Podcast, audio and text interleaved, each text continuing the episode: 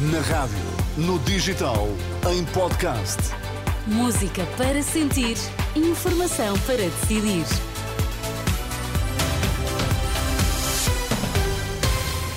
As notícias são sempre à hora certa na Renascença. Vamos à edição das 11 com o Vítor Mesquita. Bom dia, Vítor. O que é que temos em destaque? Bom dia, Teresa. A Justiça da União Europeia decide que FIFA e UEFA não têm legitimidade para proibir novas competições. 2024, ano eleitoral, líder parlamentar do PS pede cabeça fria a Marcelo Rebelo de Sousa. São estes os destaques. Vamos saber mais.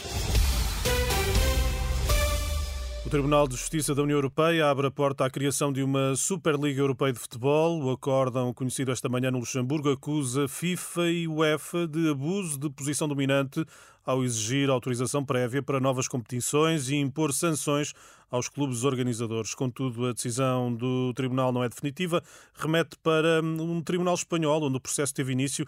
A decisão sobre a eventual criação da hum, Superliga é o que explica o especialista em Direito do Desporto, Alexandre Mestre. Facto, faz aqui uma contrabalanço, diz que é um abuso de posição dominante, uh, isto numa lógica de direito da concorrência uh, de FIFA e UEFA, mas depois salta para uma conclusão, atenção, que isto não quer dizer que uh, o projeto da Superliga seja uh, necessariamente aprovado. Isto vai voltar ao Tribunal Espanhol para ele decidir. Parece-me que o que está dito é que caberá depois ao Tribunal Espanhol aferir se estas regras ou não de criação da Superliga preenchem ou não os, os requisitos. Ou e, seja, portanto, a Superliga poderá ainda não avançar? A Superliga poderá ainda não avançar. O especialista em Direito do Desporto, Alexandre Mestre, ouvido pela jornalista Inês Braga Sampaio. 2024 é ano de eleições e Eurico Brilhante Dias pede cabeça fria e sentido de Estado ao Presidente da República.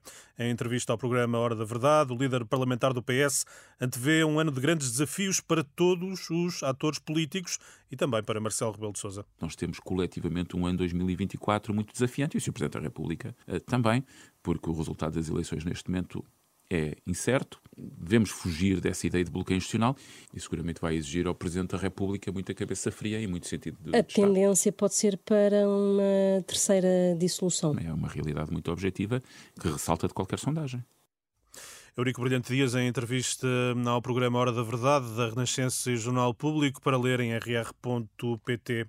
A taxa Euribor a 12 meses desceu hoje para um novo mínimo desde abril, uma descida também a seis meses, mantendo o mesmo valor no prazo mais curto de três meses. As três taxas permanecem abaixo dos 4%. Do início do ano até ao final de novembro foram encerrados 97 lares de idosos. De acordo com o Instituto de Segurança Social, 24 das unidades foram fechadas de forma urgente devido ao perigo iminente para os utentes. Os idosos foram retirados e encaminhados para outras respostas de apoio.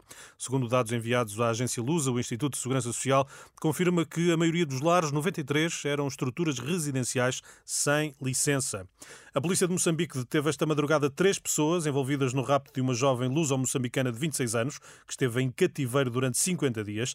As autoridades do país procuram um quarto elemento considerado peça-chave neste e noutros casos. A vítima tinha sido raptada à porta de casa, no centro de Maputo, no dia 1 de novembro, por três homens armados, tendo o Ministério dos Negócios Estrangeiros eh, de Portugal confirmado anteriormente que estava a acompanhar o caso.